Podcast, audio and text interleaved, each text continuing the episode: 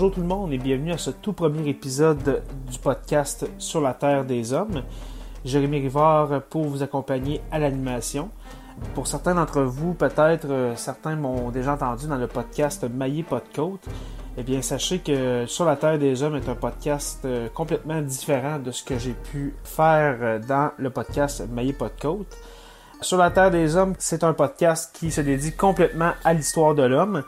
Nous allons passer euh, des origines en allant à la période contemporaine, on va aller dans le Moyen Âge, on va faire les quatre grandes périodes historiques euh, dans le fond. Il se pourrait aussi que dans certains épisodes, on se consacre plus particulièrement à certains personnages, certains événements marquants de notre histoire. Mais pour le premier épisode d'aujourd'hui, je veux me consacrer sur les origines de l'homme. Alors, nous allons en 4,5 millions d'années avant Jésus-Christ jusqu'à 3000 avant Jésus-Christ. Alors, euh, nous allons parler de nos lointains ancêtres, euh, nous allons parler aussi euh, de l'art de la communication et finalement, nous allons parler de l'âge glaciaire parce que l'homme a vécu pendant un âge glaciaire. Par la suite, on va faire les éphémérides du jour où est-ce que le podcast est enregistré. Aujourd'hui, nous sommes le 7 juin. Alors, à la fin de l'épisode, pour terminer, nous allons faire les éphémérides. Alors, aujourd'hui, comme j'ai dit tout à l'heure, nous allons faire un épisode sur les origines. C'est parti.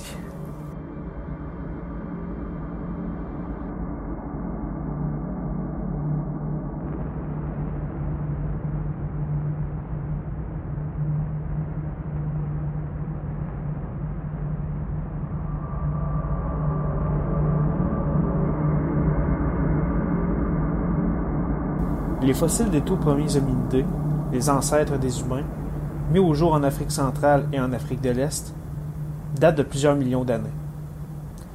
Les restes des premiers humains révèlent une remarquable capacité à s'adapter aux changements environnementaux, essentiels dans l'évolution de notre espèce.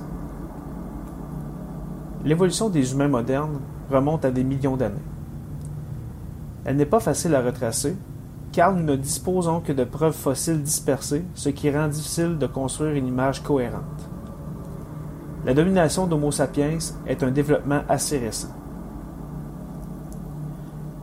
Au 19e siècle, Charles Darwin, père de la théorie de l'évolution par la sélection naturelle, désignait l'Afrique tropicale comme le berceau de l'humanité.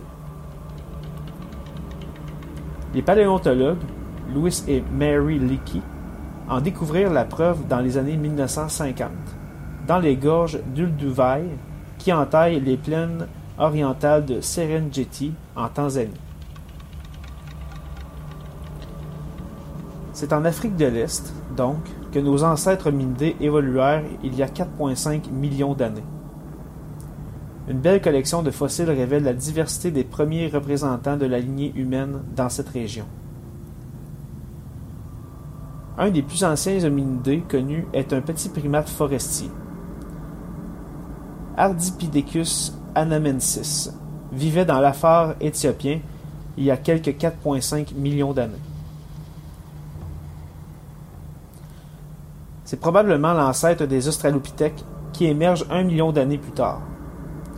Le plus récent, Australopithecus afarensis, fut surnommé Lucie par les paléontologues qui découvrirent ces restes en 1974.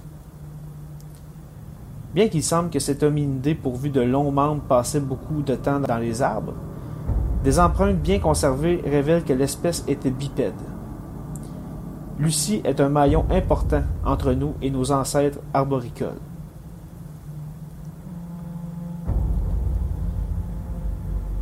Il y a 3 millions d'années, les Australopithèques s'étaient beaucoup diversifiés. Ils étaient présents dans la plus grande partie de l'Afrique subsaharienne, notamment dans les savanes ouvertes. Pleinement bipèdes, ces espèces agiles dont Australopithecus africanus démontraient un talent certain pour le charognage. Elles avaient un cerveau plus gros que leurs prédécesseurs. Les ancêtres des humains modernes apparurent il y a environ 2 millions d'années dans l'est de l'Afrique et se répandirent rapidement vers l'ouest. Des outils datés de 1,8 million d'années ont été exhumés du lit asséché d'un cours d'eau à Kubifora, au bord du lac Turkana, au Kenya. La pierre provient de plusieurs kilomètres. On ignore qui étaient les utilisateurs de ces outils. Ce pourrait être un groupe des premiers humains ayant fait halte pour débiter une antilope. Les outils découverts par les liquides dans les gorges d'Uldevaille de datation similaire sont associés plus clairement à Homo habilis, l'homme habile, qui a laissé ce qui pourrait être les vestiges d'un camp en bordure de lac. Les outils en pierre et les os d'animaux dispersés suggèrent qu'Homo habilis brisait certaines parties des carcasses animales qu'il avait récupérées. Il dormait probablement encore dans les arbres, à l'abri relatif des lions et autres prédateurs. À peu près à la même époque, la présence de ce qui pourrait être le premier humain véritable est avérée. Doté d'un cerveau volumineux, d'un front en retrait et d'arcades sourcilières proéminentes, Homo ergaster avait des membres puissants comparables à ceux des humains modernes. Il était plus chasseur que charognard. L'espèce est étroitement liée à Homo erectus, le premier humain à avoir quitté l'Afrique pour se répandre en Europe et en Asie à la faveur d'une dispersion plus générale des mammifères il y a quelques 1,8 millions d'années. Homo erectus était un chasseur doué et un formidable opportuniste, prompt à tirer parti des différents milieux, un gage de réussite.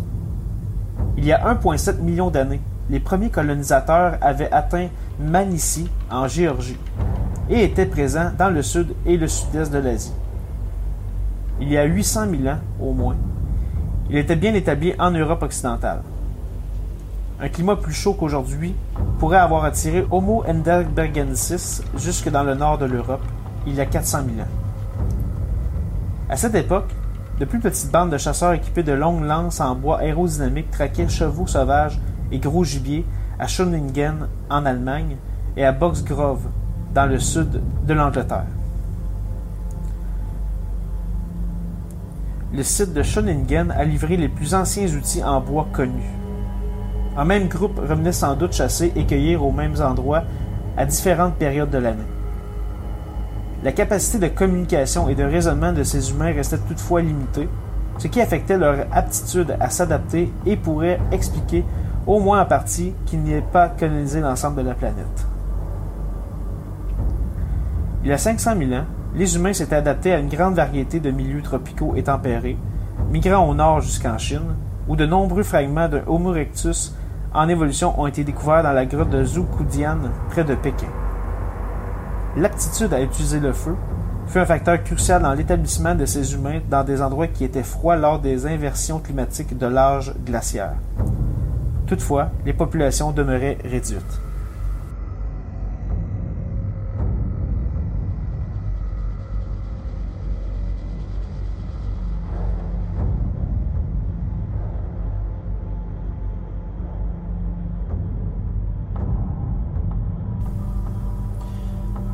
Les Néandertaliens. Ayant évolué en Eurasie, l'homme de Néandertal présentait il y a 200 000 ans des traits bien distinctifs, un cerveau volumineux, une tête plus ronde et une silhouette plus humaine que ses prédécesseurs. Mais les chercheurs pensent que sa capacité de raisonnement et de langage n'était pas aussi développée que celle d'Homo sapiens, et la plupart s'accordent sur le fait qu'il n'y a pas de lien de parenté direct entre les deux espèces. Les Néandertaliens n'entaillaient pas moins des, outils sophistiqués, excellaient à la chasse, poursuivant bisons et autres herbivores avec des saguets à hampes en bois et pointes en silex. Vivant dans des grottes, des abris sous roches ou des campements en milieu ouvert, ils menaient une vie rude, et leur espérance de vie ne dépassait probablement pas 30 à 40 ans. L'homme moderne. Une controverse entoure les origines d'Homo sapiens. La plupart des généticiens arguent des preuves fournies par l'ADN pour, affirmer que notre espèce est apparue en Afrique tropicale il y a environ 180 000 ans. Les premiers fossiles pleinement modernes proviennent de Yurto, en Éthiopie, et datent d'environ 160 000 ans. D'Afrique, Homo sapiens se répandit au Proche-Orient vers 100 000 ans. On ignore quand l'espèce développa les capacités qui allaient le distinguer de ses ancêtres, mais ses caractères étaient pleinement développés quand les premiers humains modernes s'établirent en Europe aux côtés des Néandertaliens. L'art de la communication. L'émergence d'un langage articulé a constitué dans l'histoire de la lignée humaine un développement essentiel, peut-être même plus crucial que la fabrication d'outils. L'archéologie et l'étude anatomique fournissent quelques clés concernant les étapes de cette évolution. Quand et comment la parole vint-elle à la lignée humaine? Ce sont là des questions qui demeurent controversées. L'émergence d'un langage articulé constitue un seuil dans l'évolution humaine, car elle facilite la coopération et enrichit l'existence même de l'humanité. Si l'on s'en tient aux indices fossiles, il est difficile de la dater. Chez Homo habilis, le lobe frontal, contrôlant le langage, est un peu plus humain que chez les australopithèques. La position du larynx, organe phonatoire, est une autre clé. Elle est basse chez Homo sapiens, contrairement à ce que l'on observe chez les autres mammifères, ce qui permet une grande variété de vocalises. Homo erectus, à partir de 1,8 million d'années environ, est le premier hominidé à posséder un larynx situé plus bas dans le cou. Des découvertes faites à Cima de, Los Huesos à Atapuerca, en Espagne, montrent que vers 400 000 ans, Homo heidelbergensis avait développé un os hyoïde, petit os en U situé à la base de la langue entre larynx et le pharynx. Ce n'est toutefois que vers 300 000 ans que la base du cerveau évolua, autorisant physiquement un langage pleinement articulé. La question néandertalienne. Doué, semble-t-il, d'une remarquable faculté de raisonnement, les Néandertaliens pourraient avoir possédé la capacité de parler. La découverte d'un ossioïde daté de 60 000 ans dans la grotte de Kebara en Israël a intensifié le débat sur les aptitudes linguistiques de l'homme de, de Néandertal. L'os de Kebara est presque identique à celui d'Homo sapiens, ce qui pour certains paléoanthropologues signifie que les Néandertaliens étaient pleinement capables d'articuler leurs paroles. D'autres, à l'opposé, pointent la position encore haute du larynx qui aurait limité la gamme de sons émis. Pour certains, les Néandertaliens avaient des capacités de communication comparables à celles d'un enfant actuel. La controverse n'est pas tranchée, mais la majorité des scientifiques s'accordent à dire que les Néandertaliens n'avaient pas les dons de communication d'Homo sapiens. Le langage humain pourrait avoir évolué pour répondre aux besoins de gérer une information sociale de plus en plus complexe il y a peut-être 250 000 ans. L'aptitude à acquérir un langage socialement utile aurait grandi en même temps que les groupes. Ce n'est toutefois que bien plus tard, vers 40 000 ans peut-être, pendant une période baptisée le Grand Bond en avant, que les humains modernes développèrent un langage que nous pourrions reconnaître comme tel. Au développement de la parole est associée l'apparition de la pensée cognitive. La notion recouvre des qualités comme la perception de notre place dans le monde, l'intelligence et l'élaboration de codes moraux. Nous ignorons quand Homo sapiens acquit la pensée consciente et les aptitudes mentales que nous possédons, mais ce développement aurait eu lieu il y a au moins 40 000 ans, en Afrique tropicale ou au Moyen-Orient. L'évolution de l'anatomie humaine précéda l'émergence de la pensée consciente puisque Homo sapiens prospérait en Afrique tropicale il y a au moins 160 000 ans bien avant l'apparition des traditions artistiques élaborées de la fin de la dernière glaciation. Les premiers artistes. La création artistique exige des capacités de raisonnement de projection dans le temps et d'expression de sentiments intangibles. Des objets ornementaux vieux de 75 000 ans ont été mis au jour dans la grotte de Blombos en Afrique du Sud et sont encore très basiques. Les talents artistiques de l'humanité s'exprimèrent plus complètement à la fin de la dernière période glaciaire à travers l'art pariétal, les ornements et la sculpture des Cro-Magnons en Europe occidentale. Les imposants taureaux de la grotte de Lascaux en France ou le bison polychrome de la grotte d'Altamira en Espagne évoquent des sociétés entretenant des relations complexes avec le monde spirituel. Si nous en ignorons la signification exacte, il est clair que ces peintures étaient dotées d'une grande puissance symbolique pour ceux qui les réalisèrent. Ce savoir aurait été transmis de génération en génération par la parole et le chant. Dans toutes les sociétés ultérieures, l'art est demeuré une façon privilégiée d'exprimer les croyances et la vision du monde.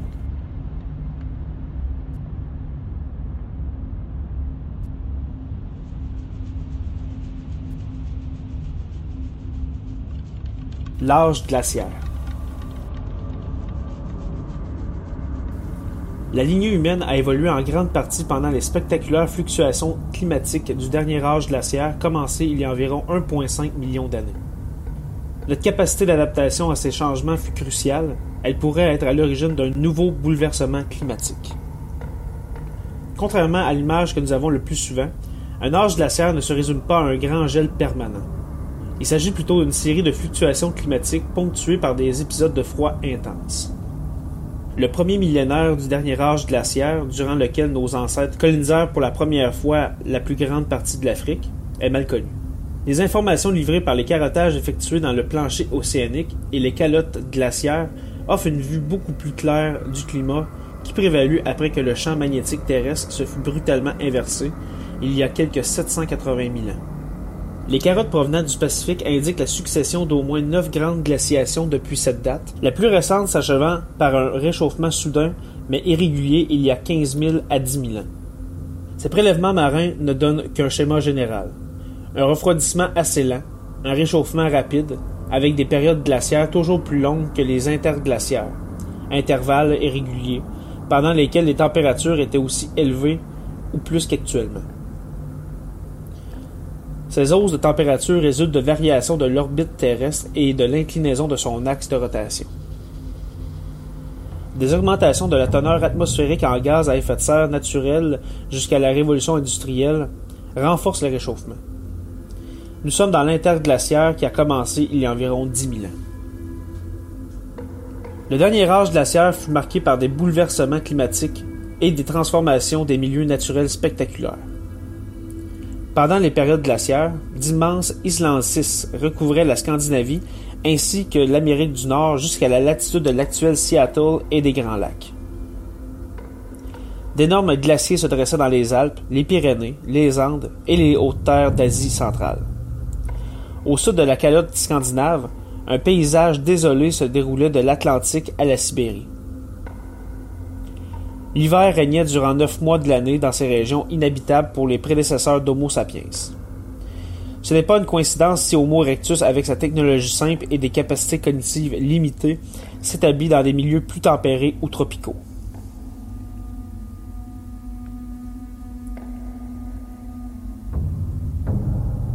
Une quantité colossale d'eau étant piégée sous forme de glace, le niveau de la mer baissait considérablement, découvrant de vastes étendues des plateformes continentales.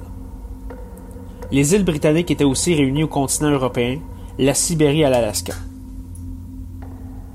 Seule d'étroites mers séparaient l'Asie du sud-est continental de l'Australie et de la Nouvelle-Guinée. Pendant les interglaciaires, à l'inverse, le niveau de la mer remontait, les glaces reculaient et les forêts prenaient le pas sur la steppe et la toundra.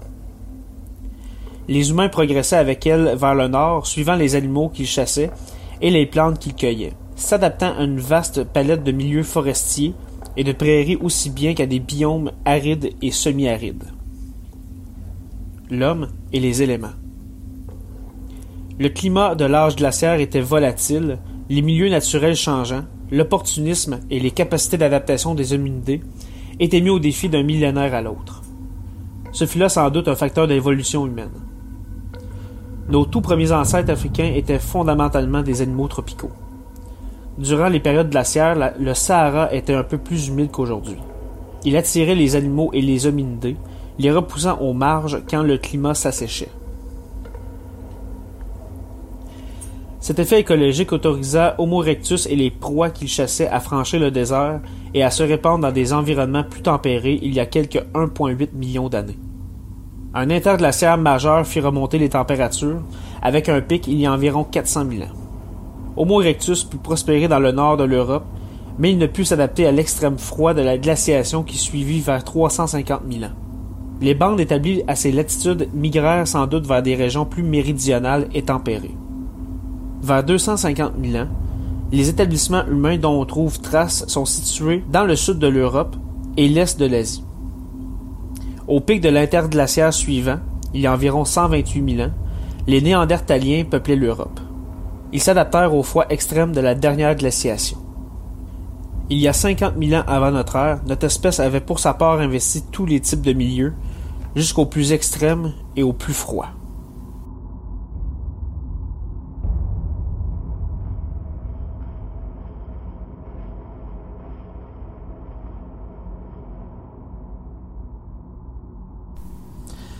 Alors, euh, c'est ce qui met fin à l'information euh, du premier épisode consacré aux origines.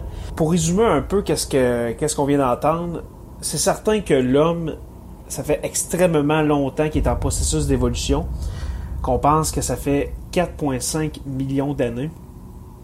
c'est certain que l'homme a rencontré, euh, a rencontré des, des, des, obstacles à travers son parcours. Qu'on pense justement à la dernière partie quand je parle de, la glaciation. C'est certain que ça prenait, euh, c'était pas tous les types d'hommes qui pouvaient résister à ça.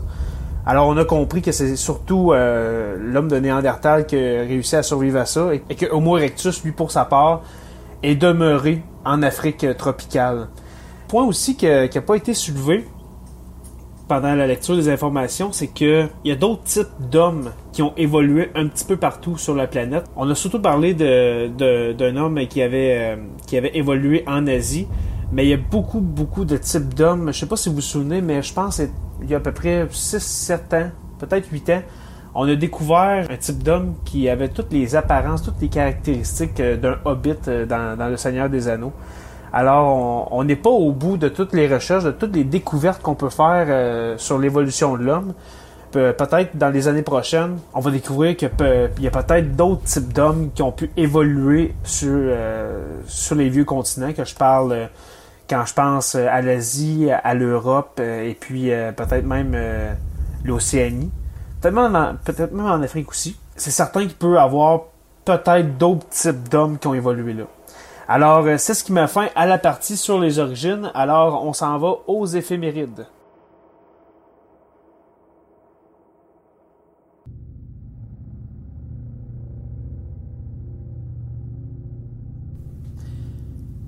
Comme j'ai mentionné au début de, l'épisode, euh, à chaque à chaque épisode, il va avoir les éphémérides du jour. Alors, euh, la date d'enregistrement de l'épisode 1, le pilote, est le 7 juin.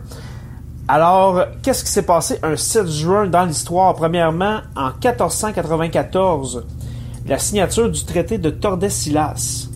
Les rois catholiques d'Espagne et Jean II de Portugal s'accordent sur la délimitation de leur future possession coloniale. L'année précédente, une bulle du pape Alexandre VI Borgia avait partagé le globe en deux moitiés, l'une revenant au Portugal, l'autre à l'Espagne. Le traité de Tordesillas repousse vers l'ouest cette ligne de démarcation. Elle passe à 2000 km à l'ouest des îles du Cap-Vert. Toutes les terres nouvellement découvertes à l'est de cette ligne appartiendront au Portugal, l'Espagne ayant les terres situées à l'ouest. La France et l'Angleterre n'accepteront pas ce partage ben, c'est un peu normal parce que faut dire qu'en 1494, ceux qui ont enclenché les grandes explorations, c'est le Portugal et l'Espagne. Et puis, il y avait deux autres puissances qui allaient emboîter le pas plus tard, qui étaient euh, la France et l'Angleterre. Alors, c'est certain que la France et l'Angleterre euh, n'acceptent pas vraiment euh, ce traité du pape Alexandre VI Borgia. Un autre date en 1654, un 7 juin, le couronnement de Louis XIV, le fameux roi Soleil, qui a été sacré roi à Reims en 1654. Il est né en 1638. Dans fond, de son jeune âge, il peut pas vraiment régner. Alors, euh, c'est Mazarin qui dirige le pays. Et puis, par la suite, on connaît la, suite, et il, a régné, mettons, je pense, vers l'âge de 15 ou 18 ans.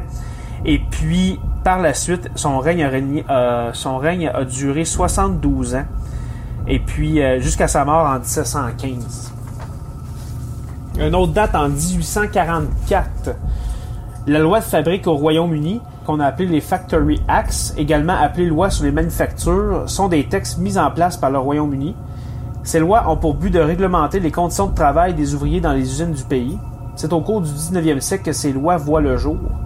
La loi votée en 1844 réduit la journée de travail des enfants, régule les horaires des jeunes et des femmes et signale que toute mort accidentelle doit être enquêtée. Alors c'est quand même surprenant que ça ait pris jusqu'en 1844 pour comprendre que le travail des jeunes enfants, eh ben, c'était dangereux.